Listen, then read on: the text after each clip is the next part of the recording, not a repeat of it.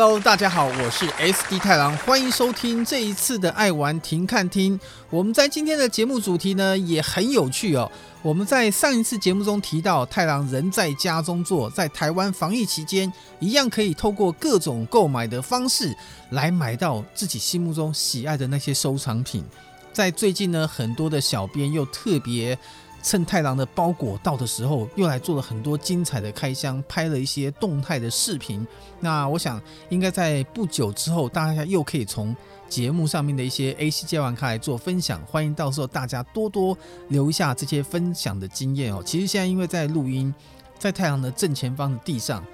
我又看到了三十几个包裹。嗯，太郎最近呢，因为自从上礼拜教那个技巧自己活用之后，最近找到了不少呢，可能绝版的。黑胶唱片是游戏的，我觉得很感动。像 Final Fantasy 的这个音乐会的，总共一二三四集的四张的黑胶，《最后生还者二》，还有《最后生还者一》发行过的黑胶，还有像《尼尔：自动人形》、《潜龙谍影》，还有那个什么《黑暗灵魂》等等，还有那个呃《往日不再》。哇，我我能够收到这些黑胶，心里真的很高兴。下次我觉得节目当中也可以放一些。黑胶唱片的声音跟大家来分享，感觉也是非常的有有味道，也非常有特色。那今天呢，要跟大家分享，就是虽然我们现在不能出国，我以太郎个人过去的一些经验来跟大家分享，就是呢，太郎到日本当地去的一些情况哦，在日本当地，从电器店到影音的专门店，太郎是怎么买东西的？过去买的一些心得又是怎么样？可以跟大家分享，大家可以作为一个以后到日本购物的一些参考经验。不管是什么时候可以去，今年应该是指望不大，明年看第三、第四季有没有机会。到时候或许这点小小的经验就可以跟大家来分享一下购物上面一些要注意到的地方。那我们今天节目当中呢，所选择的音乐啊也非常的特别。那太郎非常喜欢《勇者斗恶龙》，那最近在十二月四号，《勇者斗龙》要发新的版本啊。这个新的版本呢，很特别，就是过去我们都知道画面最好的是 PS4，然后呢，但是在 Switch 版本它有中文语、中文字幕啊，还有语音的配音，让大家觉得感觉又不一样。结果大家都在幻想说，这两个版本如果合在一起有多好呢？终于出现了，在这个十一月这十二月份的这个月初呢，不管是 Xbox 的版本，或者是这个 PS4 的版本的完整版，终于把 Switch 的这个语音啊、角色配音这些中文字幕呢，都一起完整的移植到新的版本来。哦，这个《勇者斗龙》应该卖了好几代了，就是十一代里面卖了好几种版本了。那这个版本呢，终于可以让你看到这个。非常美轮美奂的画面，又可以得到更好的配音的感觉，所以大家可以抓这个时间来体验一下。所以在今天节目当中呢，我们要为大家介绍的呢，也是《勇者斗龙》十一代的一些音乐。今天节目当中我们会做一些特色的转变，我们以后呢，大概节目当中会只选三首音乐，因为我们目前的预计目标是希望可以在近期内。就把之前太郎在第一集当中所提到的另外一个新节目叫做“爱玩声友会”，能够来做出一点试样品出来。就是说，我们整集节目当中只讨论音乐，没有太多的连结词，就像是这个大家如果有听过爱乐电台，就像爱乐电台那种感觉一样，就是让你好好单纯的听音乐。或许这也是一个不同的氛围。所以，我们现在开始呢，爱玩听看听，从这礼拜开始，我们做一些调整。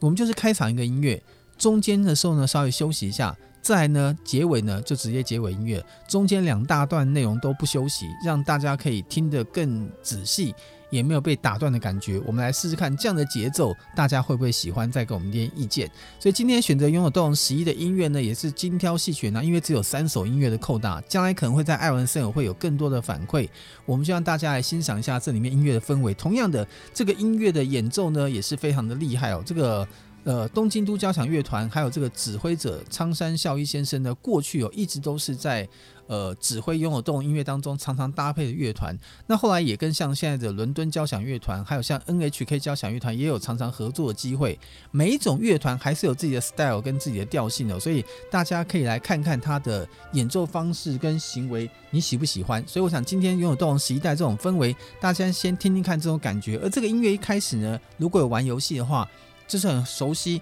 游戏一开始呢，你的冒险出征的这个勇者的音乐，你会常常在大地图啊，在很多地方都很容易的听得到。我们就来欣赏一下这个音乐，等一下呢，再跟大家分享一下日本的几个电器店买 ACG 的影音商品应该怎么买。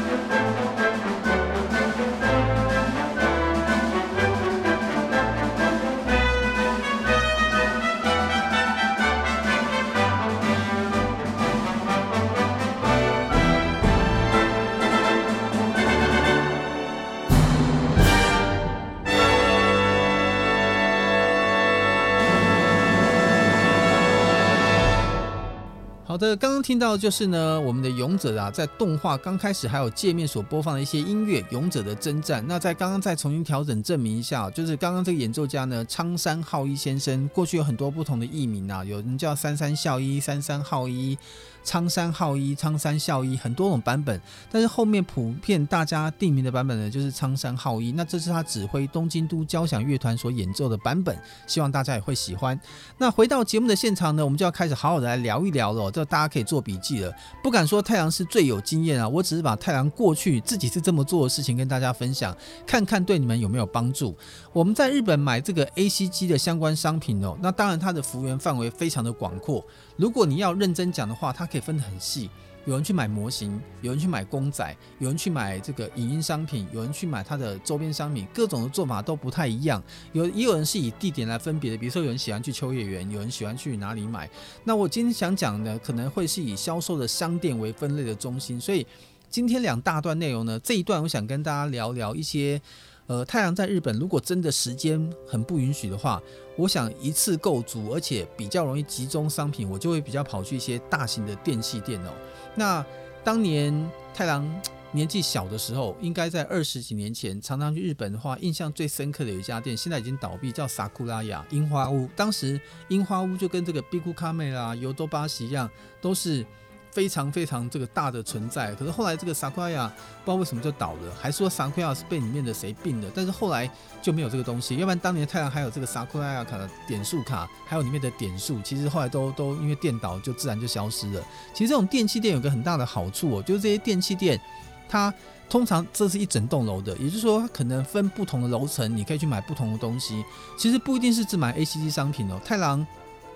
说过，太郎因为当时要。呃，体验更好的影音效果。以前太郎还会去托人到日本去买音响回来。那最近这几年比较没有买了，因为我觉得日币现在的价差，其实现在如果要买日本的电器产品，我觉得在台湾买已经算相对便宜了，而且甚至有些很有趣的规格。像最近呢，如果你有拍那个四 K 的影片，有些四 K 影片 HDR 的摄影机，它可能在日本原厂当地的规格，跟海外版比较起来。海外版的规格有时候还会好一点点哦，这个我也不知道为什么，反正就是有时候有些国内需求跟国外需求不太一样的逻辑，搞不好有的人他说他不喜欢触控荧幕，所以可能有的版本可能海外版会发触控荧幕，反而日本国内版他就没有发，所以这个通常你要买什么电器哦，建议大家可以多做一些功课。不过从后面看起来，我真的觉得现在呢，到日本当地去买水货，其实。除非是价差真的非常大，但是我觉得一些像三 C 类的这个商品哦，好像价差已经没有那么大。但是如果像民生用品，我知道很多人像买什么气炸锅啦，买一些什么呃戴森的吸尘器啊，那个价差可能还是会差到六七千。可是像是买这种摄影机啊、照相机，其实它问题就不是那么大了。我是真的建议哦，如果你是要买那种比较属于家庭消费电子类的商品，即便你是要买水货，价格会比较便宜。可能在台湾现在也有不少平行输出商可以直接买，你真的出问题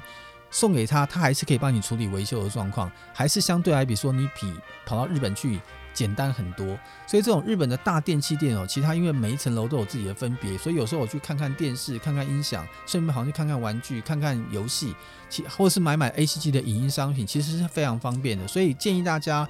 如果你在日本的像这种喜好的采购行程，你时间不是很长的话。可能就去钻这种电器店就对了哦，所以今天针对这个电器店呢，我们准备很多，小编准备很多资料，因为有些资料当中这些店面太郎都实际去去过，而且去过很多次。我想跟大家介绍一下太郎的眼中对他们的一些观感哦。那今天要介绍的是五家电器店，首先第一家要为大家介绍的呢叫做尤多巴喜哦，这个中文名叫做有都巴喜。那大家可以去看看他们的官方网站，他们对于这个。海外来的这个顾客非常的友善，尤其像是他这几年来很想赚台湾的生意，赚中国人的生意，他的那个界面啊，在繁体啊、简体啊这些字幕上都做得非常的仔细，甚至你一到那个网页去，它会根据你的 IP 位置，就自动转换网页变成是对应的语言版本了。那在这个尤多巴西里面来说呢，它叫尤多巴西卡梅尔那它当初很多当然是跟卖摄影机、数位三 C 器材有关系的。那延续到今年为止，它就已经已经算很习惯这个用的名字了。那尤多巴西呢，我觉得这个对他们的一个很大的感觉跟特色，就是进去里面应征的这些人哦，根据你所服务楼层的不同，不管你本身有没有这个专业，通常他们在教育训练上呢，会教育他们的服务人员，你要对你所负责的区域的商品调性跟情况，几乎呢有点严苛。不是说你要了解这个叫做照相机，看也知道那个叫照相机，对，又不是傻子，你看也知道长得像照相机，呃，不是看这个像随身听，他不但要你知道，他甚至呢会要要求到。你对这个产品还有相对的认知跟操作，我觉得这个就是，呃，对库克来说当然是非常好的事情啊。就跟举例，有时候你去餐馆吃饭，对不对？比如说，诶，宫保鸡丁，请问你们宫保鸡丁是用花椒还是用那个用那个什么？是用这个什么一般的辣椒来炒？他说：“哦，我们是用这种方式来的，因为他这如果你不习惯，它有点微辣。建议如果你是这样的话，可以怎么样？突然会讲这样的人，就表示他们对这个餐厅的菜有相对来说教育好员工，知道什么样的情况，不会落差太大。所以我觉得在尤多巴西里面的这个服务人员在这方面的教育训练就做得非常的好。而且呢，像尤多巴西这样的店，当然这种国际级的店哦，它一定都可以接受信用卡跟退税这样的服务。所以通常会退税的地方，它都会有。”很多的这个中文翻译的人员，所以他们门口的他们这个胸口都会有别名牌嘛。他们这几年来都大量的运用，呃，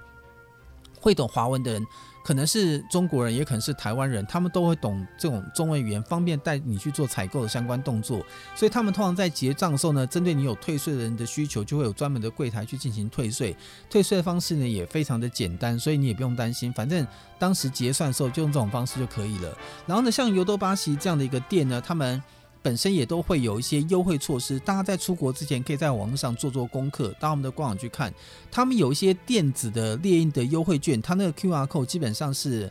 没有变动的，就是你只要把它拍照下来也可以，或是把这个网页的这个 QR code 呢，呃呃猎印下也可以。当你在结账的时候呢，通常给出这样的 QR code，它就会让你先折一个 discount。然后呢，你在现场除了这个 discount 之外呢，因为你拿出了护照，你又可以再免税。现在日本的消费税已经从八趴涨到了十趴了，所以这个一省就省掉像服务费一样的感觉。那在这种店里面，他们因为又有跟这个 Visa 有合作。所以你出示对应的信用卡，可能他们会有些指定的，但我印象中我每次都是用 Visa。你还可以在比如说先 discount 了之后呢，再针对残余的金额再 discount 五趴。所以说这个东西省东省西省下来，其实可以省超过十趴的幅度以上。所以我觉得在。这种电器购物店里面来买的话，这也是太阳比较喜欢去这种大的电器购物店的一些原因。那像尤多巴西这方面的店，不管是它在玩具呀、啊、TV 跟的产品啊各方面，我觉得算是非常非常的齐全的。所以如果大家喜欢的话，在里面还说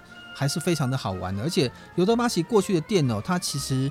大部分比较集中在像关东地区，就是我们说像东日本这种关东地区。那它目前在全国呢，大概有二十多家的这个分店哦。那太郎比较有印象的，就是像在新宿的西口哦，那个地方的本店呢，它在那个人家说在网上讲，它在品相啊、种类啊、收藏的东西的齐全度啊，都非常的丰富哦。所以建议大家可以去这边逛一逛。但是呢，这个逛起来呢，你可能跟太郎一样，每次一逛。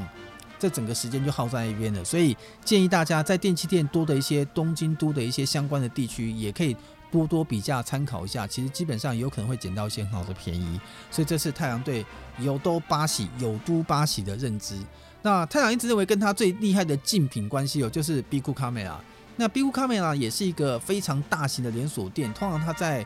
整个的这个陈列的布置上面呢，我觉得就完全像是尤多巴西的翻版。然后它也有非常非常多的店，都是那种独立大型的门店哦。而且有时候呢，它是那种卫星政策，比如说这边搞不好附近好的这个店面被人家抢走了，我就地方包围中央，它可能在同一个区域内用很多独立的小栋，比如说这栋是专门卖家庭生活用品的。这一栋是卖照相机的，他用分裂式的方式呢，在同样的可能他的对手的附近也形成一个包围圈，表示我都有，只用很多的店把它做区隔。但是它单一店呢，因为呃展示面积可能变多了，它反而会有更多的货的种类跟货量，让你会挑得非常非常的仔细。那他们还有一个比较特别，就是他们特别呢，在一开始在对于境外人来服务的时候呢，他们是第一个针对这个访日的外国人呢，很特别做服务的这个。的公司，所以他们当时像我刚刚讲，尤多巴喜或有些店都已经有养一些懂外语的人员嘛。ビッグカメラ它算是在这方面一开始做的最早的，所以你不要说懂华文啊，在里面你要懂各国语言的人哦，其实都很容易找到翻译人员。所以在里面的购物上面会让一个 外国人想要去购物的时候呢，完全没有障碍。那太郎在买他的商品的时候呢，也会觉得像 Bigo Camera 里面呢，它的电玩区里面的一些商品， 它里面可以捡到宝物，因为它不是只有陈列最新的像 Switch 啊这些 PS4，它会有一些 PSP，然后呢 3DS 或甚至早期的 DS 的一些。呃，可能是中古品，可能也会有些是新品。有时候它也会推出像那种花篮的花车，这些所有的软体呢，都是同一个单一价。所以太阳有时候在里面会捡到不少的宝物哦。当然，里面像刚刚讲优多巴西或 Bigo Camera 里面，他们通常在游戏的相关区域或者动画相关区域，他们都会有一些影音商品的销售区，也是会专门卖这种呃 R A C G 相关的影音的一些商品，像是音乐 CD 啊，像是动画录影带啊，或像一些周边商品等等。所以在里面呢。你有时候一起结账，等于就在免税上面可以一起得到好的优惠服务，所以我觉得，如果大家对于这种店面上面的东西，呃，想要去做一下比较的话，我优先推荐大家针对 Bigo Camera 跟ヨドバシ这两个大型的电器门市。通常都会在附近，可以去好好比较一下它的价钱跟情况，然后呢，它的过程就会变得比较让你比的过程当中就会得到一些意外的惊喜。然后，Bigo Camera 还有一个很大的特性哦，他们在开店的时候呢，不知道是不是因为集团策略的关系，他们通常喜欢开在车站附近哦。 不知道是不是因为买的比较容易直接上车就直接带走了，所以在车站附近呢，他们的店呢会变得比较多，而且他们最近也推出了一些服务，就应该已经推出一段时间，他们会希望说你在当地结账的时候，他会把你这些商品直接配送到像羽田啊、成田啊，或在 或在呃名古屋的中部国家，会直接把你配送到机场去。然后呢，他们也会做一些很大的创新，像建议大家，如果你们有到新宿的这个车站的时候呢，在新宿的这个东口地区。在新宿的东口，他们跟 Uniqlo 有打造了一个旗舰的门市，就整栋里面呢是 Uniqlo 跟 Bigo Camera 一起联合开的这个卖场，所以呢，他们各取了 Uniqlo 跟 Bigo Camera 的一些日文，合起来叫做叫做 Biculo，Uniqlo 的 Culo，然后 Bigo Camera 的 B 叫 Biculo，所以这个很好，那个。店的颜色非常鲜明，就是 Uniqlo 的标准色，但是也是 Bigo 还是红色嘛，刚好搭配起来非常的特别，叫做 Biculo 这家店的门市里面就是楼下是卖 Uniqlo 衣服，上面是电器店，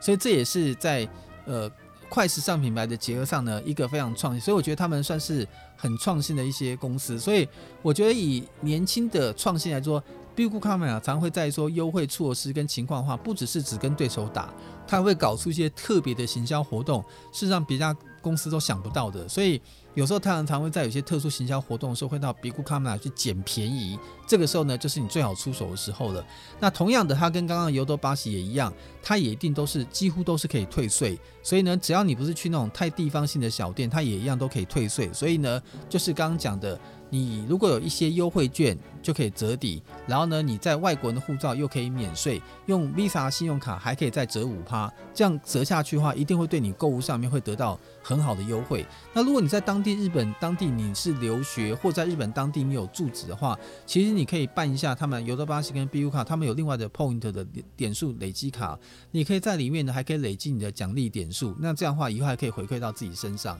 所以呢，这个也是。比较好的一些方式哦，不过这边也提供给大家一些心得哦，可能跟后面介绍几个电器店的规则有点不太一样，就是像尤多巴西、Bigo Camera 这样的一个店，因为他们有分楼层，所以呢，当你在结账的时候呢，它不是你可以拿到别的楼层去结账，因为性质不一样。通常单一楼层的购物就要在单一楼层直接结账，那它的退税的金额呢，应该通常是抓在五千日币，有的店会分别说。买家电类要一万日币以上才能退税。如果你是买什么样的东西，它是五千以下，五千以上就可以退税的。所以你会分一下，根据这个不同。我记得通常是药品以上，好像五千日币以上就可以退税。可是买家电好像要到一万日币以上才可以退税。那这根据每个店的规则定的方式不同，它会根据你购物的商品呢，还是会帮你区隔出来，这是哪一些，这是哪一些哦。但是这种问题，我是帮你了解规则啊，基本上我没这个问题，因为太郎这个金额五千日币、一万日币。哦，那是那是一眨眼的功夫，那就直接到位了，好不好？所以，所以在买这种东西的时候呢，太阳在里面买东西的时候，有时候是拿个篮子，有时候会先拿去那个柜台，他以为你要结账，我说 no，没有结账，我是因为先寄放太重了，我就直接去放在柜台，就直接再去拿战利品再拿过来，再一一箱箱结账。所以以前太阳去这种电器店买东西的时候，可能有时候是要推行李车过去，然后呢买完之后赶快把它藏起来。到回到饭店的时候呢，不要让家人知道，要不然就出事，好不好？所以太郎以前在买这种东西的时候，其实是很小心的。所以在这种情况下，如果这两个店你能够去掌握里面的购买要诀的话，基本上我觉得对于想要买一些 ACG 影音相关商品或是一些玩具、公仔模型等等，这两家体系的连锁店应该已经可以满足大家的需求哦。所以大家可以去优先推荐这两店家店，可以好好去逛一逛。然后另外呢，还有第三家店，它有点像是我们的灿坤三金，叫做亚麻达电机，就是山田电机。它目前号称是日本规模最大的连锁的家电的量贩店哦。它主打就是商品种类丰富，然后也说会有安心的满意价格。但太阳实际的比较过之后，我觉得价格的竞争力上，还有货品的齐全度上，我觉得它应该是没有比 Biku Kamera 跟ヨドバシ来得好。但是这家电器店公司有一个很大的特色。 它里面的这个游戏商品区，我觉得区域的展示范围，我自己感觉啊，去日本几次，整体来说，我觉得都比前面这两家小。但是它的一些影音的商品区，它虽然范围不大，但是呢，我在猜这些店的这个采购哦，在进货的时候，可能它有些逻辑有没有可能在状况外不知道，还是它试货进了一些特殊性商品。太阳在亚麻达电器里面曾经找过一些很特殊的影音商品，比如说在里面买到《超时空要塞》已经绝版的音乐 CD，在里面买到呢这个《圣斗士星矢》，买到《北斗神拳》的一些绝版性的 CD 跟相关商品。那个在 Uniqlo，我应该说在那个尤多巴西或者在 Biku Kamera 里面，这种的影音展示区早就被试货人给扫走了。但是就是因为在那里面，甚至他们有一些。比较白目，你知道，就是那个店员应该是脑袋，我不知道是不是想太多，就是他没有去注意市场的变化。比如说，有些在 Amazon 或者是在雅虎拍卖日本上面一些根本是绝版高单价的一些影音的商品的一些光碟跟或是游戏商品哦，我在这个里面有时候你都可以买得到，而且他他是帮你当菜篮价来卖，你买到同时我跟你你都你都会哭哦，那是很夸张的价格跟情况，所以我觉得在这个里面，如果你能够在里面捡宝心态去去看的话。亚麻达电机里面有时候在它那个游戏楼层，或是卖周边商品楼层，你会看到宝物，因为就是观光客在海外的印象都会以尤多巴西跟 Biku Kamera 为主，所以我现在从现在开始讲后面这两三家呢，我反而是觉得你要挖宝的时候可以去看一下，大家都不去，就大家都不会关注，所以里面就会看到宝物。我我讲良心话，东西的齐全度真的是前面这两家大。但是以我的挖宝的指数度，我觉得在亚麻达电机我挖到最多宝藏。我讲随便讲一个，我曾经在里面挖到什么呢？以前早期我们有讲过四大 RPG：《勇者斗恶龙》、《最终幻想》、《辟邪除妖》、《女神转生》。辟邪除妖维扎兜里叫巫术，这个其实在亚洲玩家来说是比较冷门一点。但是它当年我们在三十年前那个年代，我他们是并称四大 RPG。我曾经在亚麻达电机里面的。所谓的二手区，其实里面还很多是新品，只是他把它打二手区。我买到维扎兜里就是辟邪除妖的任天堂版的一代、二代、三代的全新品，大家知道吗？这个全新品你现在可以上 Amazon 去找看。第一个你找不到，曾经看过它出现过，那个一个卡带就是一两万台币起跳。大家知道我在里面买到一二三代的全新品。因为那个店员应该说他那个弄之前店员想任天堂应该是三十年前都旧，这个应该没什么价值的。我这三个东西我用台币一千块买到，我我我当时跟我去出差的同事亲眼目睹，我拿去结账的时候还很担心他们会不会识破这是珍宝。我一直到结完账走出去，在那个新宿车站的那个入口处，我一个这个大男生，我在车站入口处就哭了，你知道？我当时跟我出差的同事就吓到说发生什么事，我说。我就一边哭，其实不是哭，是啜泣。我就跟他讲说，在我有生之年，我我讲话，我讲话有时候很像周星驰的卡通漫画，说在我有生之年能够看到这样的软体，在这种地方不可思议的出现，重点是用这种价位买得到。我说我真的是死而无憾。他说你讲话会不会太夸张？我说你不知道我们这种收藏迷哦，看到这种东西的那种珍贵的程度，简直是不可思议。我说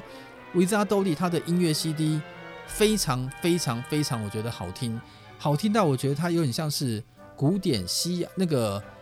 教堂的那种很庄严的那种音乐。我下次可以给大家放看，我觉得它是一个非常非常非常，我讲了三个非常，就是真的很非常非常好听的音乐，完全我觉得是殿堂级音乐的水准。像这样的等级的游戏，它的音乐，它的卡带一二三代的任天堂版就发这三支，我居然找得到新品，而且用台币一千块入手三支，平均一支三百三十三。我真心觉得很多常常听爱爱玩停看听的朋友们都会在私下有时候私讯或在网上交流。我相信试货的人，光我听这样讲，你就应该震惊到说哇，居然可以挖到这样东西。所以我就在雅马达电机挖到的。所以雅马达电机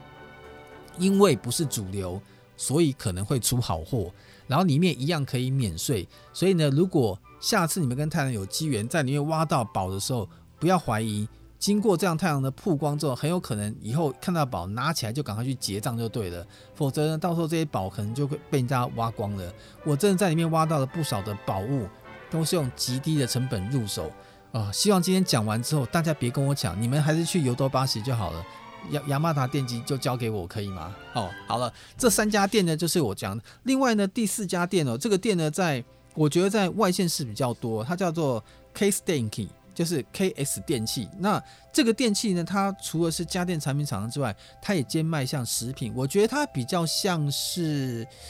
呃，加强版的家乐福，加强版的大润发，就是它也卖食品，也卖家电产品，也卖玩具商品，像是大量饭店的格式，但是里面也会卖跟呃游戏。A C G 有关的一些商品，但是我觉得不是那么专门。但是我同样跟大家讲刚刚的那个雅马达电机的理论，像这种地方，它也有很多地方是会看到宝物。那这个地方电器所这个购消费的规则，你你也别小看它，它全国有将近四百五十家分店。那这种店呢，他不太想搞什么让消费者觉得很复杂的策略，比如说啊，你拿这个来折五趴，那个用几点，他没有搞那种，他的强调就是当场回馈。就像现在我们去刷信用卡，不是有很多的店，也就是现金直接回馈三趴，他就不跟你搞什么累积啊，搞那有的没的，他觉得那种太复杂，不够直觉。你知道，你每一个消费者，像我有个同事，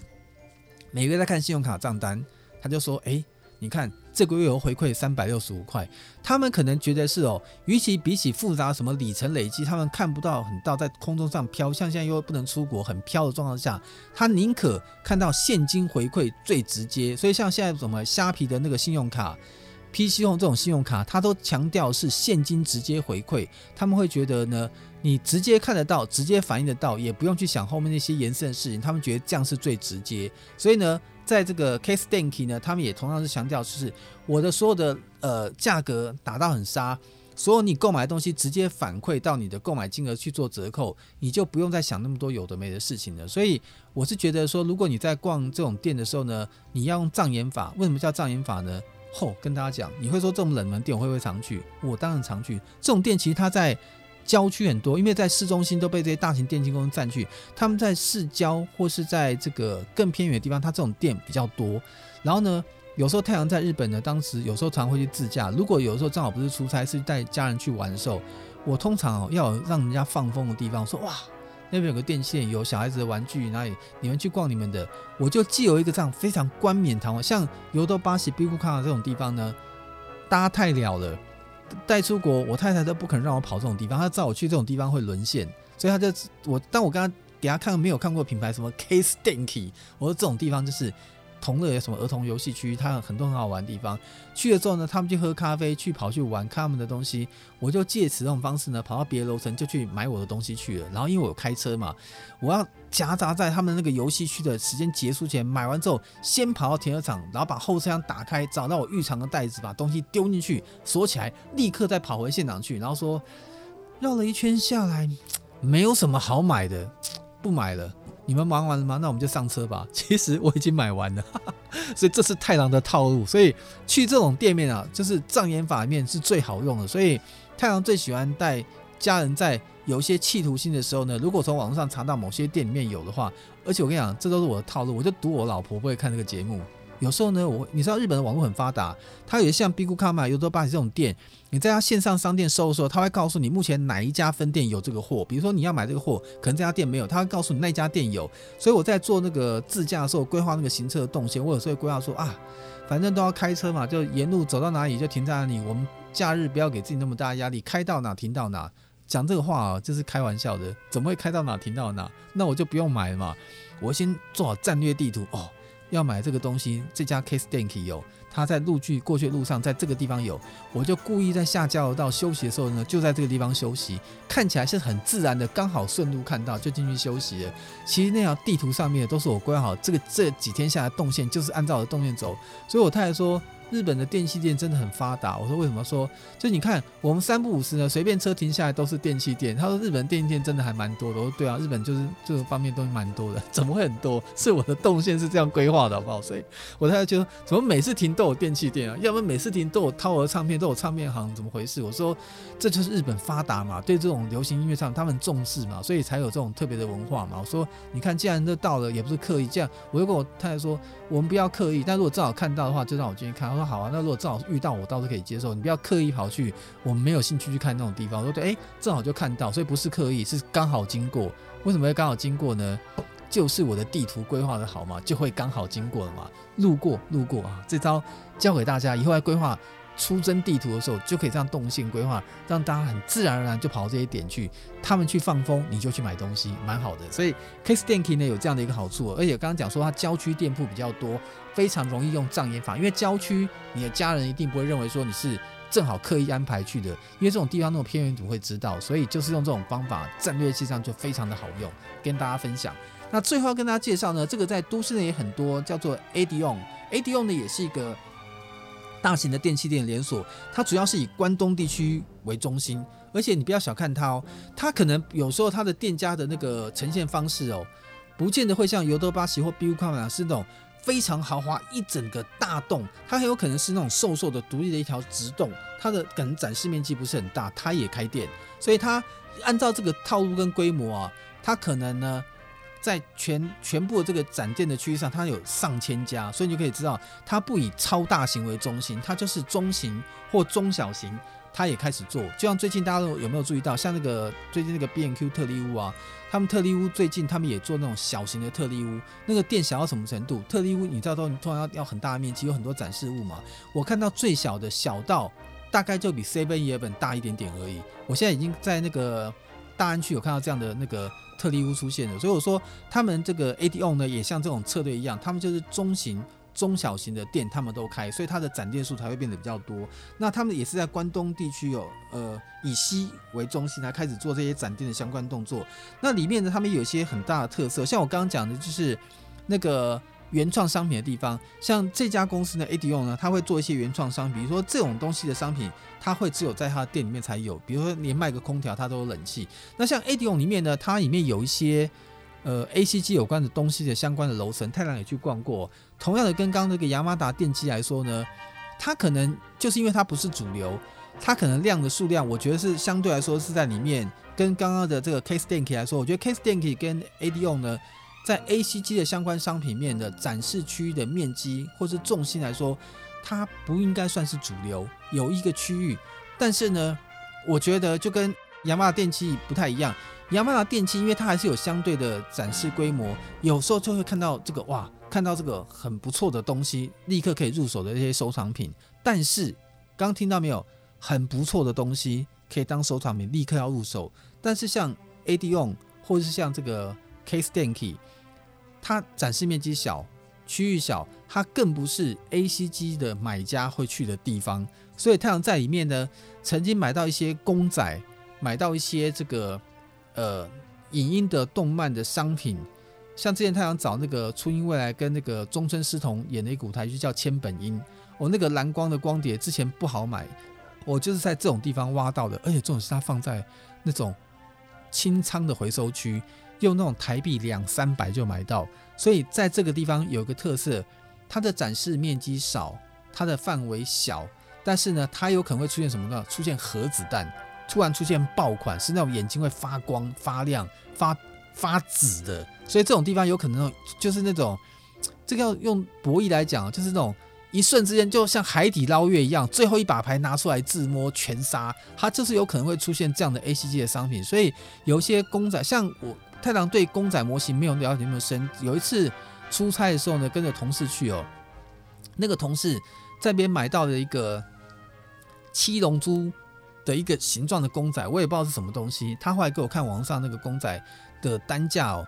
上超过十万日币。但是在那个地方买到的时候呢，他居然只买到了九千九百八十日币出头就买到手了，而且后来还免税。因为他们这种电器公司，你大家要想到这件事情，因为在这种前面的地方，他请的人员都很专业，看连这个电器怎么使用，它有哪些特色，都要做专业训练。越是往后面这些厂商，他对人员要求就不会那么高。你想想看，我们是每天专业在这个里面的人，我们知道什么是好货，什么是一般般。他们的员店员不见得有到这种程度。你说这个店里面那么多项目，怎么可能，对不对？所以他们如果今天认为说，只看当初的进价，诶，一万零八百。公司有个制式规定，凡是货品在架上超过三年以卖，就一律七电器就是一律七折，食品就一律五折。它可能会有个公式，它就直接按照这个公式打下去折，就掉到架子上面来卖了。如果这时候你是运气好看到的话，守株待兔拿到手，你就立刻赚翻了。太阳曾经在这个 ADON 跟刚刚前面讲的 Case 电影里面扫到不少 PSP、NDS 不是 3DS 哦，NDS 的一些。已经绝版的游戏，而且在里面价格低到夸张，有的甚至买到四五百、六七百日币。各位不是二手品哦，全新品。这时候说，如果你会去挖宝看东西的话，我必须要跟大家讲啊，就是。你在动线行程上哦，如果不是走都市型，你看在都市型的，你厉害，你知识强，每个人都知识很强，而且这种地方交通方便，你也不太可能在里面。你想说，因为你专业知识好，可以挖到很大的宝物，所以我觉得在都市型刚刚这三家店里面的雅马达电机有机会，但在郊区型的地方跟情况，我会觉得刚刚讲的 Case Denki 或是这个 ADON，你可能在里面可以去看看。一掷千金，一瞬间发现到好物的快感，所以这边也跟大家推荐这五家电器行。那我还是要讲，虽然他们都是大型的、中型的电器连锁店，但是会根据它开的地域性的不同，尤其像是我刚刚讲的，像可能雅马达电机，或是 Case Denki，或是这个 ADON，我曾经在有些比较外县市的地区买商品的时候呢。他们现场是不给退税的，他们就说他们没有免税，所以有时候我有时候去这些电器店，我有时候一进去在买之前，我不会先去看有没有好物，因为如果今天你最后决定不在那边买，你又看到好东西，因为那个税金你会买不下手，你会觉得很痛苦。那如果今天真的不能免税，我有时候根本就不进去往下看了，所以有时候我就会先跑到柜台跟他说：“Menze 阿里马斯嘎”，就是你有没有免税？他如果说阿里马斯有，那我就会开始放心去看我的东西。如果他说没有，我会犹豫一下，看要不要继续看下去，还是说按照我的规划地图，附近还有更大型的这种 ACG 商品的连锁的大型的电器店，我刚才就直接决定换换下家，就不在那边停留了。所以，如果你真的很在意那税金，其实你想想看，税金很重要，一下就十趴，哎，再加一点折扣弄下去的话，一万日币就差一千日币，还是有差，对不对？一千日币就可以吃个拉面了。所以，我觉得大家在这个精打细算的过程当中，这些电器店通常是符合规则。如果在都市型，大部分都可以退税，但是它的特性就是我刚刚讲过，在外县市地区。如果你不事先问的话，基本上它的那个退税有的时候是有的电器是不有退税服务的，你买就只按照当地买，除非你真的是发现经典收藏品。开玩笑，像刚刚讲那个维扎多里辟邪除妖，居然是没有退税，我也买，那更何况还有退税。我觉得除非你有特殊的必要性，那你还是先建议哦，可以在他们有些这个网站上面，他们那个网站上面会有一些介绍，他会告诉你这个店的营业时间。它的营业规模，比如说有多少平，有几层楼，有时候上面会备注写说，我这家店有没有做退税。所以其实基本上这些店基本上网络很发达，你们都可以先在店上找些网络上面的资料。如果你觉得这个店可以去，东西也非常齐全，你再准备出手。所以在事前的准备功课非常重要。太郎个人开玩笑说，曾经有跟太郎出国的一些同事，我讲的可能不是在现在的工作，我在以前的工作，甚至以前休假的时候。他们有时候呢，在我去出国玩回来之后说：“哎，你的 schedule 表可不可以借我参考一下？为什么呢？”他说：“我做的那个动线表的攻略的 menu，他说简直就跟旅行社的导游做的来说，他说不要说是很像，他说我是完胜导游。只要看过我做的那个出出国的那个 schedule 表，我包含到了哪个饭店，这饭店有什么设施，它有什么样特别，比如说这个地方停车场多少钱或怎么样，我做的巨细靡遗。”只能说，我今天出国，只要拿这个本子，跟着本子走一圈，我就可以满足了哦。所以呢，基本上我觉得，只要你事前功课做得好，很多事情你就可以事倍功半的，会减少很多时间上的浪费。所以这五纳电器店在我们 A C 商品喜欢买的第一阶段，以太郎过去这个参考的经验，在这边就跟大家做一个分享哦。现在今天调完这个节目之后呢，很快乐。一大段可以畅所欲言，大家也中途不用休息。不过现在应该要休息喝口水了，我们先稍微休息一下，给大家送上是勇者斗龙十一代东京都交响乐团呢，苍山浩一先生所指挥演奏的另外一首音乐。这个音乐呢叫做《不畏惧的勇气》，也是在里面呢一个非常好听的乐曲，让大家分享一下。我们等一下再回来之后呢，跟你聊聊看，除了电器店之外，太郎还常常喜欢去逛的唱片行，买这些影音商品，又有什么样的个人心得呢？等下再跟大家分享。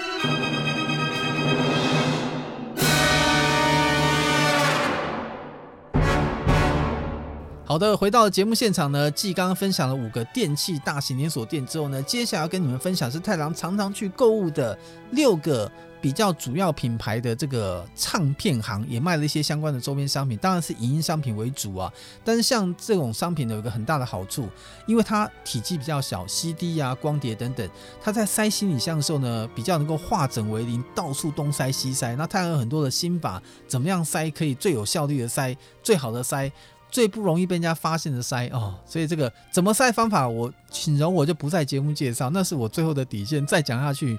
这个就不太好了。反正我就有办法，就是东西买得到，就一定运得回来。所以呢，在做这种过程当中，太郎很喜欢去这种唱片行买这种体积比较小的东西。那大的收藏物，我一定是用别的方式寄回台湾来。那在购物的时候呢，这些地方。太郎常去的一些品牌要跟大家介绍一下，这些地方可能大家都去过，但是同样是去过看看热闹，太郎可以建议大家看看门道。那去的几个唱片行里面呢，我先从一些比较小的唱片行往回的地方来介绍。第一家介绍是玉光堂，这个玉光堂呢，它因为我们知道日本有很多的汉字嘛，这个其实跟呃太郎去韩国状态不太一。太郎早期在做线上游戏的时候是去韩国去跟。给他造咖一样，常常去都比较没有什么时间会机会去日本，因为那时候都在跟韩国做线上游戏。那韩国呢，看到汉字的机会就很低。虽然当年，呃，这个韩国、朝鲜也是中国的从属国。哦，在古代来开始了，但是基本上我觉得他们自主意识比较强，所以后来呢，慢慢都去汉化，所以就很多的字就比较都是属于韩文的文字。但是日本呢，因为他们当初吉备真备跟空海和尚到到中国来学了整个繁体字这些相关的经验之后呢，发展出的自己的文字，相对来说用汉字还是属于他们比较。高阶的文字用法，所以去到日本的汉字的理解能力其实非常的高，我觉得那个环境非常的自在。所以在那种情况之下，他们有些厂牌的名字啊会直接用中文来命名，像玉光堂，你去看他购物的时候，他就其实就写的是玉光堂，这个玉佩的玉，光明的光，那个教堂的堂。那这个玉光堂呢，它有个比较大的特色，这个店呢，太阳像我比较喜欢去北海道，去北海道是因为它第一个它幅员很广阔，再加上太阳喜欢去自驾开车。北海道的路又大又直，所以呢，开起来的话，心里的压力会变得比较小。而且在北海道随处停下来都是自然风光，我很喜欢北海道那样的感觉，就像出国。废话，它就是出国，就是去那种感觉很像到了欧洲的感觉一样。所以我很喜欢去北海道这个地方。那玉光堂它在北海道店面呢会比较多，当然全国各地也有一些分店，但是在北海道的店数真的是。真的是变得比较多。那在玉光堂，它的目前的全国的总店数大概在接近五十家，在四十九、五十家之间。店数呢，虽然也算是有一定一点规模，但是这个店的性质呢，它主要呢，除了一些新品的 CD 之外，它也会卖一些二手的 CD。其实跟大家讲啊，太郎的主观个性啊，如果有新品，我一定买新品。那因为现在都说收藏品要看价值。以前很奇怪，大家如果现在最近发现到，现在卖的所有的新品 CD 几乎都会加侧标。以前早期很多人把侧标当做是广告标语，就喜欢买了 CD 就把侧标丢掉。现在才后悔啊，才知道我不是说我，因为我每一个侧标都收集得很完整。就是你买 CD 就跟新车落地一样，你可能这 CD 是卖一百，你侧标不见，你的 CD 可能价值就剩五十。你不要怀疑，就是现在收藏迷就是这么奇怪，你少了侧标就整个人就不对了。所以在这种情况之下呢，这个侧标也很重要，所以在太郎有时候会去看这种二手商品的时候，我也会跑向玉光堂这种地方。它里面有一些这个 CD 呢，它的侧标也保持得非常的完整，甚至它有时候会告诉你哦，它有时候那个二手系列商品它没有封膜，它会让你可以打开来看。这个日本基本上还算是属于相信人，不会认为说你可以把它拆开来看，你就会把它偷走还是怎么之类，因为上面有很多摄影机嘛。但是基本上有时候玉光堂有些展示品是可以打开来看的，你会看到有一些这个店员会很细心的把那个侧标。抽起来，放在那个说明书的那个侧面，把它放下去。它是有完整侧标的，但它为了避免它侧标遗失，会避免光害，也有可能是因为它没有包装侧标，这样没有办法把它固定，很容易掉，它会塞在说明书里面。所以你基本上把它打开，侧面往上面瞄瞄看，如果这个侧标有在的话，诶，它的完整度就算很高。因为基本上现在 CD 壳如果是标准的一公分尺寸的话，其实现在大家可以注意哦，太郎会跟很多的工厂订很多那种可以刻换的那个 CD 壳，有些那种厚的单片 CD 壳，它是一点二公分的，基本上台湾这个壳子就非常的不好买，但普遍的。标准规格是一公分的壳子，它有可能那个底盘是白的，或是黑的，或是透明的，那就跟它的底盘设计跟那个那个封面啊，里面设计都会有点关联性。基本上这些只要属于一公分规格的这些可更换的 CD 壳都很好买，所以你只要把这些中古品买回来之后呢，换上一个新的壳，重新整理完之后，只要 CD 的本体不要刮伤的太厉害，它的感觉就很像是一张。八九成新的东西，我觉得很好，因为万一一换就跟整个人就跟新的一样，只要 CD 本体很 OK，它就没有问题。所以玉光堂太阳在去北海道的时候呢，是非常喜欢去的地方，因为有些北海道的大城市，像那种大型电影店会进驻，但是在一些比较可能二三线城市，大型电影店可能就不会去。这时候可能像某些百货公司、小型百货公司，有些卖场里面可能玉光堂就会开在或开在。呃，某些接近车站的地方，这个地方你有可能我会找一些像这种影音类的原声 CD，呃，大河剧的音乐 CD、日剧的 CD、日本电影或者是一些日本的卡通动漫的一些周边商品，还有或者是一些电玩的音乐，可能已经比较。早期甚至新品买不到的，我在玉光堂里面有机会找到这些相关的商品，所以大家如果有到北海道的话呢，我是非常推荐可以去玉光堂这个地方可以去逛逛。但是同样的，在玉光堂比较接近像百货公司的卖场，或者是接近比较车站都市的地方，你可以问一下，它是有机会可以退税的，它是直接在你结账的时候呢，就把你把税金给免掉。但是如果说你去到比较更偏一点的地方，有的玉光堂它是不让你退税，就是你要买，就是上面加上消费税之后的价钱，你就只能买了。所以太郎是优先会去看了。但是如果除非这个产品万不得已是我发现它稀有度太高，你过这个村就没这个店的话。我基本上就不会在玉光堂去直接去出手买太新的东西，因为新的东西别的电竞店一定买得到，所以我就会在里面主要是以发掘宝物的二手 CD 为主。所以玉光堂这个地方虽然全国有分店，但是以北海道为主，大家可以参考一下。那另外呢，下一个店呢是太郎算是比较喜欢去的新的店，叫做新兴堂。新旧的新，然后天上星星的星，星星也是教堂的堂。星星堂里面呢，它主要是在东日本开的比较多的店哦。那星星堂现在目前在在这个全国各地呢，大概有七十二间店左右。那里面呢有卖什么呢？像刚刚讲这个玉光堂，有时候它会卖一些乐器。它里面除了 CD 之外呢，它也会卖一些乐谱啊或一些乐器。但是这个星星堂里面。新品的 CD 会比较多，然后呢，在里面呢，新兴堂里面，太阳常会发到有发现到有一些这个商品会有一些特价，所以太阳其实在新兴堂过去有找过一些不错的宝物，而且就算是它有些店是不能退税的情况之下，它的 CD 的价格的价值呢，它有时候会有一些促销跟优惠活动，就像刚前面所讲到那个 Case Tank 一样，它就直接反馈返金在你的售价上面，所以即便它不能这个免税，但是可能经过一些优惠之后呢。它的买的这个价格还是会让你觉得有点甜头。然后新兴堂里面呢，它的新品也算是有时候也会很齐全。就是如果我要去日本找一些刚刚发行的一些新的东西，有时候呢，因为这种店我刚刚讲，它既然不是最主流的商店，也招牌当然不会比等下后面太阳介绍的还大，所以在里面可能会找到一些可能在这个大型的连锁唱片行都已经被买走的东西，这边还在，那我就会在这个时候赶快出手。而且新兴堂有些地方也是都可以退税的，它有的即便不是在大的百货公司里面，它有可能是在某些呃车站旁边的独立店，它有的也是会让你退税。那玉光堂就是要碰运气的。那所以在新兴堂可以退税的状况下，又可以买到新的东西。有时候太郎会呃没鱼虾也好，就在新兴堂直接买东西。因为太郎常去日本买的时候，我不会这次日本之行只压在一两个唱片行，因为那种风险太大。就是你要截长补短，大的店货品齐，但是就因为货品齐，购物方便。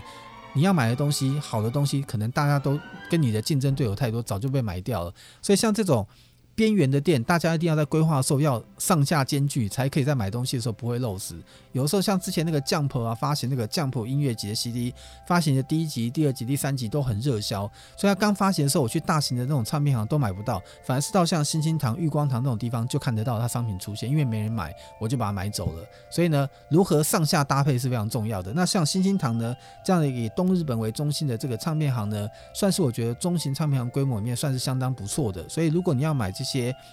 新的商品也想看一点点旧的东西，它里面的二手商品好像就比较没有，但是纯新的商品中型店的规模的话，新兴堂呢可以推荐给大家，在全国也有日本全国也有七十二家的分店。然后接下来跟大家再推荐这个店呢，也是在台湾也有点知名度的，叫做 TSUTAYA，叫做呃鸟屋那个字，就上面一个草之后下面一个鸟。之前太阳不会发这个音的时候，我说这应该念旧屋、冤屋、鸟屋还是什么屋？最后那个发音查过来，那个字念鸟屋。那这个鸟屋呢，它非常有设计感。其实过去在这个鸟屋在这个统一时代百货台北开的时候呢，也很有话题，就它设计感做的都很好。它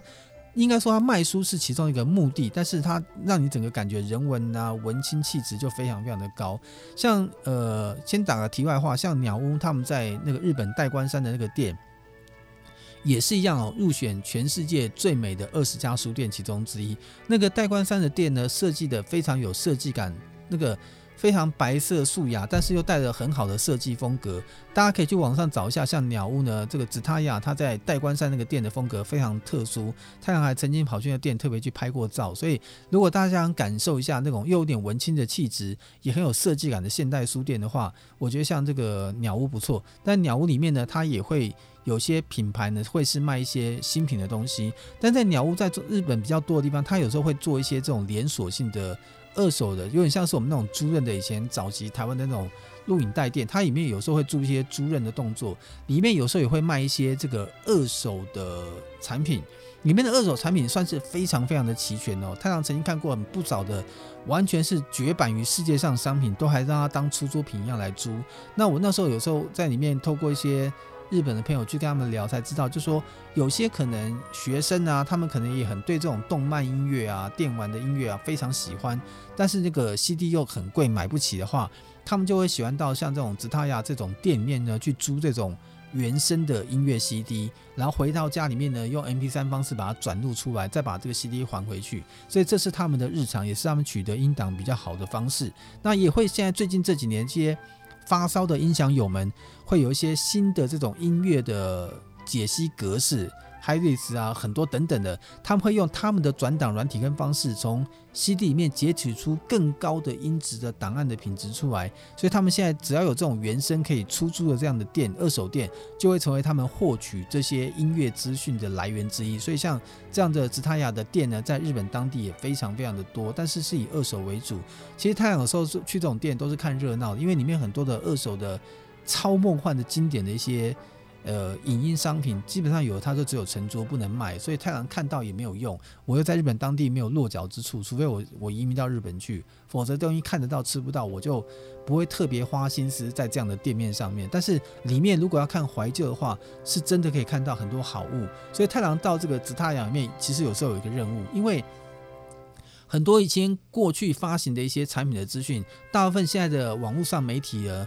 他可能没有追溯，基本上资讯你就看不到，所以你可能根本就不知道，原来曾经《Final Fantasy》最终幻想有发行过这样子钢琴演奏的版本音乐，你真的不知道，因为没有资讯管道可以了解。所以有时候太郎是把那个地方当 menu，所以太郎呢不能算像电车痴汉啊。太郎常喜欢拿着手机，晚上呢大概在，因为吉他亚很多地方是开二十四小时的，也有些是开到半夜很晚的。太郎有时候呢会在晚上呢可能呃十二点一两点。当家人都睡觉，然后人口也比较少的时候，会跑到那个吉他亚里面去哦。然后吉他里面去呢，有一些动漫啊、音乐啊、展示区啊等等哦。这再开个玩笑，在吉他亚里面呢，它有那种十八禁的成人影片区。每次到了半夜，我去这个拍摄这个我想要买的东西的一些封面，方便做查询的时候，就发现那个吉他亚的那个十八禁的成人影片区的租赁区异常的火爆。哦，然后就发现呢，可能大家都有个想法，当人多的时候，大家都不好意思进去；当人少的时候，大家都进去。而且更妙的是，哦，这个今天讲就是有点大爆料。我发现进去里面的女生真的还不少，哦，还有是情侣一起进去的。我有时候真的很想去观察这样的生态，就是他们进去里面是要讨论什么样的东西，但是觉得我是一个个人带人进去，人家都成双成对进去，觉得很奇怪。但是我只是说，在去直他雅的时候呢，有一个特别现象，这是算外传。如果大家晚上呢睡不，因为你知道那种大型电影店唱片行晚上都会关店嘛，直他雅不关店的话，只要超过晚上午夜十二点。大家可以去直他亚里面去看看，他那个有，他都会在门口地设，他的每一个架，跟大家讲一个小字，在直他雅的那个每个展示架的侧面，他都会贴一个分布地图，告诉你这里面的区域的分布状况。你会看到那个成人像那种区域里面在哪个位置，然后呢，你只要接近那个区域，你就会看到里面异常的火爆，然后呢，充满着非常浓厚的，我这样讲会不会骂？那种。宅味爆发，就从那里面爆发了出来。而且我在里面会看，有时候看进去的一些日本的男生哦，他们有时候在里面会发出非常愉快的笑声，然后从那个那个区域里面传出来，弄得太郎也很想去看看他们到底是什么心态。只是我说，有时候想去参观不是一件，就是第一个不好意思，因为那边人人那个都是成双成对，还有一点就是有时候想去哦，因为那个区域有时候它是封闭性，它不能够公开展示，封闭性的。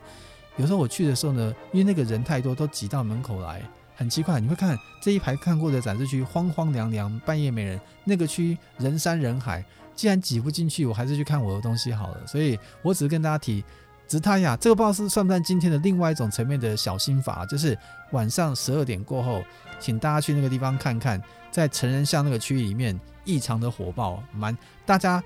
还是会，日本还是比较害羞，做这种事情的时候，他是喜欢选择夜深人静、比较没有干扰的时候呢，自己去那边看得很愉快这样子。所以，而且再跟大家讲，这个厂商也很贴心，他们在成人区里面呢架了非常非常多的可挂在那个墙上式的那种 monitor，他就直接把最近推荐的一些什么 AV 影片就直接在架上就直接放映哦。不管是有码无码，他就讲就有的有码或有的无码，他就直接这样放上去。所以在我在想，那些承租的消费者，搞不好根本没有打算承租，因为也不想花钱，就直接当做午后的怪谈在里面，直接就直接看。我说我不知道是不是这个样子啊，还是说他这个生态跟台湾的这种类似的店家是一样？但台湾好像不是这样做。我只是说那种店里面就很特别，就是到那个晚上就是这样子。但所以所以有时候呢，很奇怪，我不知道是不是他排列的关系。我每次都发现那个地图分布上，这个成人像的区域，它的隔壁的那个外面墙外的那个展示架上，很多是 anime 卡通，再就是 game 或者什么东西。这个东我觉得要帮我们所有的玩家们发个声啊，不是宅族群成人像跟那个东西都摆在一起，好不好？所以这个也不是很公平。但是它刚好那些区都在连在一起，是一个在墙内，一个墙外。所以你想想看，我当在挑 CD 的时候呢，我心里就会哎，那时候我靠，马里奥噔噔噔噔噔噔。你的你心里在出的声音的时候，旁边会有别的声音，那感觉很奇怪哦。不会讲，但是今天经过这样披露之后呢，大家知道直他雅哦，这个到日本去晚上十二点之后，对，非常非常的生气蓬勃，大家可以参考一下哦。那直塔里面最大的好处就跟大家，如果你你可以像太阳一样比较谨慎的话，我会在直塔亚的像游戏、动漫、CD 的地方把那个拿出来，只要看到宝物我就用手机拍一下，因为。这个你只要拍到那个产品的封面的标题的名称，拍到它侧标上面的 CD 编号，跟它的发售日期，还有发售厂商一些相关资讯，基本上你回来我就可以从 Amazon、Google、雅虎拍卖上去可以找到可能他过去的资讯了。那只要找得到还有这个商品的话，我就有机会可能可以买得到。所以我现在是把紫塔亚当做是我参考购买。呃，收藏品的一个美女的图书馆，去那边做资料参考跟收集，然后再到别的管道上去找能够买到新品或是更好品相商品的地方。所以这是紫塔亚的特性，跟大家分享。好，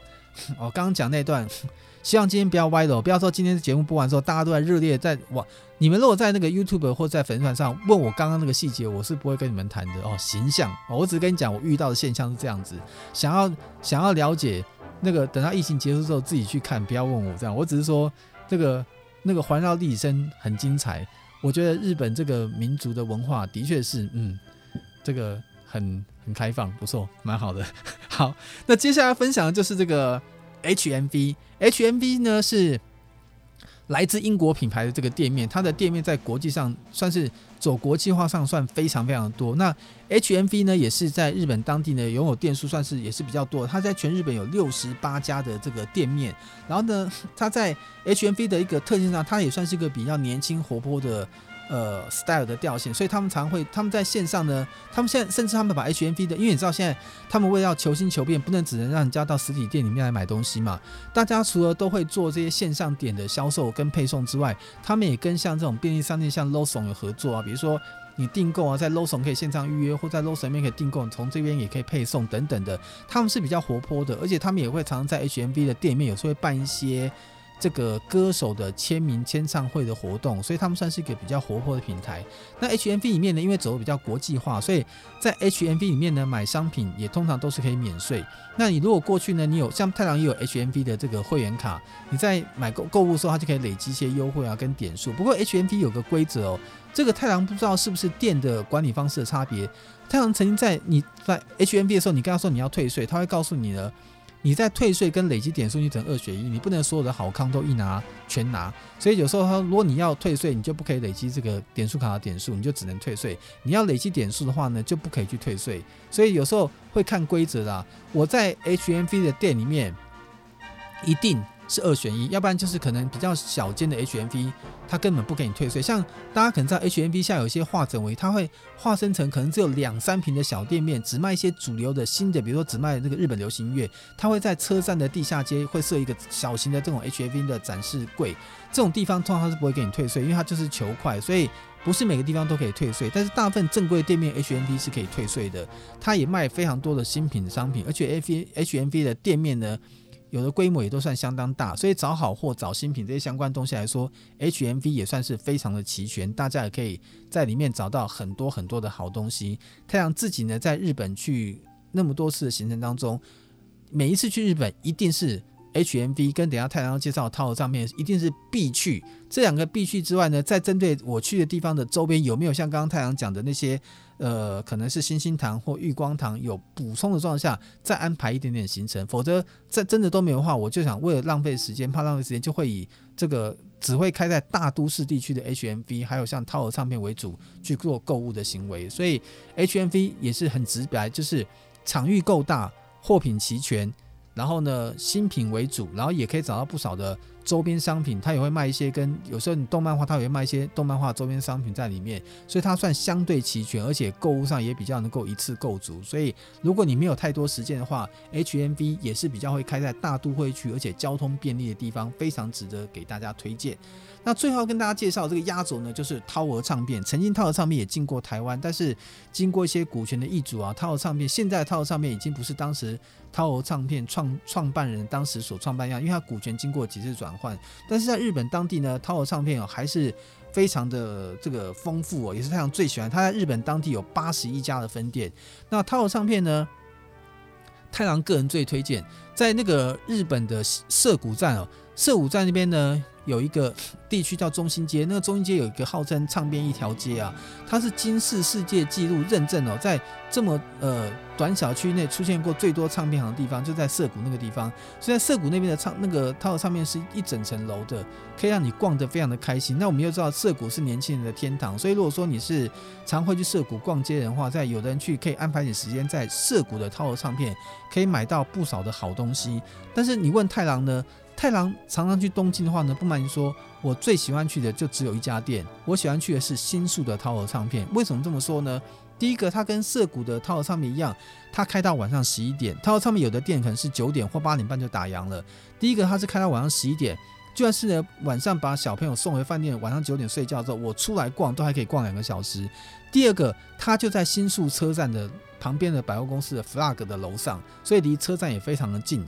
所以它交通方便，交通便捷，又开在闹市的市中心，店又开得比较晚。它也是，呃，下面是百货公司，上面大概有四个楼层都是唱片行。它比如说有最上面我记得是黑胶唱片、古典乐，然后有日本流行乐，然后有反正它就有做一些分楼层的这个音乐风格的分别。那太郎会喜欢这个新宿的套唱片，原因是我觉得第一个它展示空间非常的大，它不管是它甚至有些动画、漫画的呃动动画的一些音乐商品哦，它还有特殊的展示区的氛围去让你做布置，有时候连周边的一些呃周边商品啊这些玩具它都跟着一起摆放，让你在买的时候可以顺带就把这些东西一起给买走。所以呢，它不管是女性向的或各方面，我觉得它的货品都非常的齐全。然后它的电玩音乐 CD。动画音乐 CD，我觉得它的量也非常非常的大，尤其像一些限定版的东西哦，在涛儿唱片我觉得最好买。每次进到涛儿唱片，我都有那种恍如隔世的感觉，就是反正我觉得今天进来之后，好像我人就要死在这里了。所以这个地方，如果你硬要讲，太阳曾经有那个记录哦，去涛儿唱片逛。是可以从今天的中午去逛，逛到出来之后呢，晚上可以快吃宵夜。你你不相信，我可以在涛儿唱片里面混七八个小时，因为我很喜欢在那边戴耳机听音乐，听不同音乐氛围感觉。而且我我这个人讲一下，我虽然在外面算有礼貌，比较。比较有一些小场合在幕上，我会比较避暑，但是我在这种音乐场合，我是很 open。我会在那边听到音乐的时候呢，我会戴着耳机在现场摇头晃脑，有时候还在哼上几句。有时候店员会拍我的背说这边不能那么大声。可是我在套盒唱片，我觉得那是一个很自在的环境，而且我觉得套盒唱片每一层的分层，它的每一个的分区，我觉得那个在库量数品都很多。我可能主观认为新宿的套盒唱片，它的东西的蕴含量真的非常的大。哦，你要看什么样的新品商品，那边几乎都完全有。而且呢，套盒唱片系呢，有个让太阳觉得最贴心的地方，套盒唱片呢。它这个回馈制度，我觉得做得非常好。你在日本当地呢，即便是外国人也可以，你可以办他的线上的点数卡或者线下会员卡，你可以去累积点数卡。而且妙的就是，比如你今天购物，你所有的购物金额，它有个换算的比例，就是你买多少钱，每比如比如每一百或多少，它就回馈一点，那个一点就当做现金的日币一元。你可以这次买完之后呢，不断累积到你的点数卡里面，将来当现金用，而且。你不断累积点数的过程当中，一样可以退税，它是百分之百可以执行。就说，你只要到大部分的套盒唱片店，只要不是到比较小的城市，那个套盒唱片可能不让你退税之外，主流的大城市的套盒唱片店，第一个可以退税。你通常在楼下几个楼层呢，买完相关的东西之后呢，他会跟你先结完所有的账。你结完账之后呢，拿着你的发票，呃，然后拿着你的护照。到我记得好像是九楼还是十楼去，他有个退税的柜台，他就根据你刚刚消费的总额换算那个消费税十趴的比例，他就退你日币的现金。所以你可能买的时候是用信用卡刷，还有个很棒，这种大的店还一定可以用信用卡。你用信用卡可以先让你刷到破表，因为你会忘了花钱的存在。因为你拿现金不能用信用卡，你就很累嘛，你就要考虑到你的手头。信用卡是先想先爽了再说，所以你去那边刷卡，它会刷到你忘我的境界。你刷完之后呢，拿着你的发票跟你的商品到楼上的退税柜台，他就按照那个十趴比例，按照你的金额就退你日币的现金哦。怎么感觉它有点像犯法集团呢、刷信用卡换现金，其实就是这个逻辑。他你刷信用卡，他用现金日币退税给你，你就可以又享受到退税，而且是你在买的时候呢，他问你有没有会员卡，他二话不说还帮你把你刚购物的回馈金再存进去。所以目前为止，我觉得在使用习惯上，套狼是把套盒唱片当做推荐给大家的第一个首选，就是既可以购物又可以退税，还可以累积点数，下次再回馈。所以太郎厉害的做法怎么做呢？比如说今天在日本会待好几天。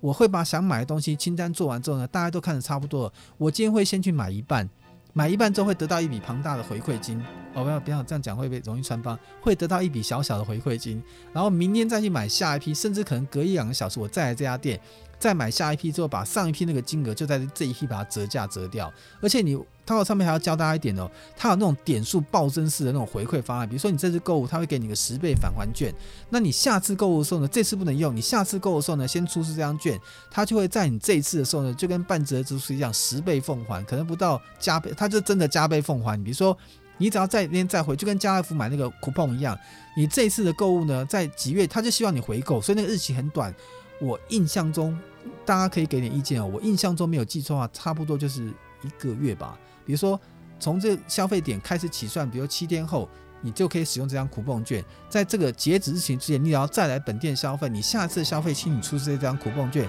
你的点数返还就可以多十倍。所以呢，这等于是一种非常让你回流的方式。所以太郎很聪明，如果今天出差时间刚好卡得够的话，我就在去日本第一天先去套盒上面买，拿到这个 coupon 券，累积完之后呢，到快要回国之前的最后那个关头，使用这张苦棒券，再加倍奉还，加倍奉还之后呢，再去折税，然后再去折现金。这样的话呢，就这个购物的游戏来说，就非常的方便。那对我们用外国人来说，用这种心法最方便的地方，我觉得不用多做解释，真的就是套盒唱片。所以，如果大家最常去日本的地方，一定是东京，这是大家常去的地方，建议大家。东京的套盒唱片呢，绝对是你去买 ACG 影音商品的首选。那以太阳个人来说，虽然涩谷的店非常的规模大，但是我觉得，因为涩谷那个年轻人，比如说高中生，人家人家讲那个涩谷常常会出现这种高中生比较多的地方，我觉得相对来说高中生多人多的地方呢，它的呃呃去逛的感觉就会比较拥挤，而且而且感觉上也会比较。我这样比较乱，可能会被骂，就是比较拥挤，而且觉得比较人潮众多，你只要比较觉得那种空间感没有那么好。但到新宿的套盒唱片，它就整个质感就提升了，因为可能去那地方很多上班族，年龄层是比较稍微社会人士，所以我觉得在整个逛唱片行的氛围跟情况，我觉得是非常非常棒的。所以在大家如果不相信的话，希望下次你们经过太阳这种论述之后，可以体验一下太阳的感觉。郑重跟也没有什么之一是唯一。如果真的去日本当地，强烈推荐你东京的新宿那个 F L Flag 这个 F Flag 这栋大楼的楼上的涛和唱片，到晚上十一点营业，绝对是你去日本唱片行我认为的首选哦。不敢说一定是最绝，但是以太阳过去那么多经验当中，哎，对不对？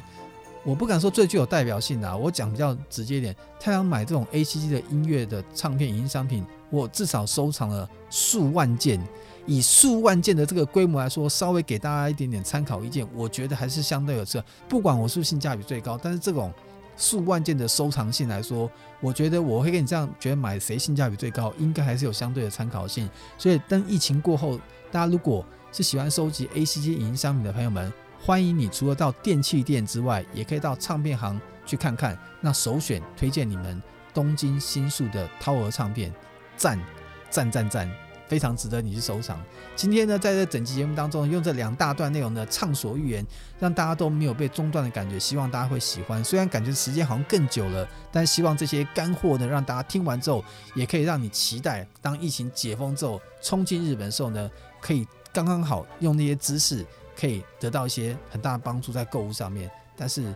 不要把它买光，留一点给我，就是好货，不要买了之后来炫耀说太郎恭喜你，告诉我在我终于买到什么东西，搞不好你买的东我真的也很想入手，那就很可惜了。所以呢，今天太阳也算不尝试的跟大家做分享，希望大家不管在电器连锁。唱片连锁都可以在购物上面的影音商品，让你有非常好的参考心得。今天再次感谢大家，在今天节目尾声呢，一样给大家送上《勇者斗龙十一》的音乐，这叫庄严的王宫。通常在《勇者斗龙》系里面当中呢，这种王宫宫殿音乐呢都是非常非常有特色的，这条音乐也不例外。我们就来听听苍山浩月的音乐，我们就大家努力。这个好好的跟着音乐的氛围，扬起你的精神，一起期待疫情早日解封，我们继续冲向日本，Go Go Go，拜拜。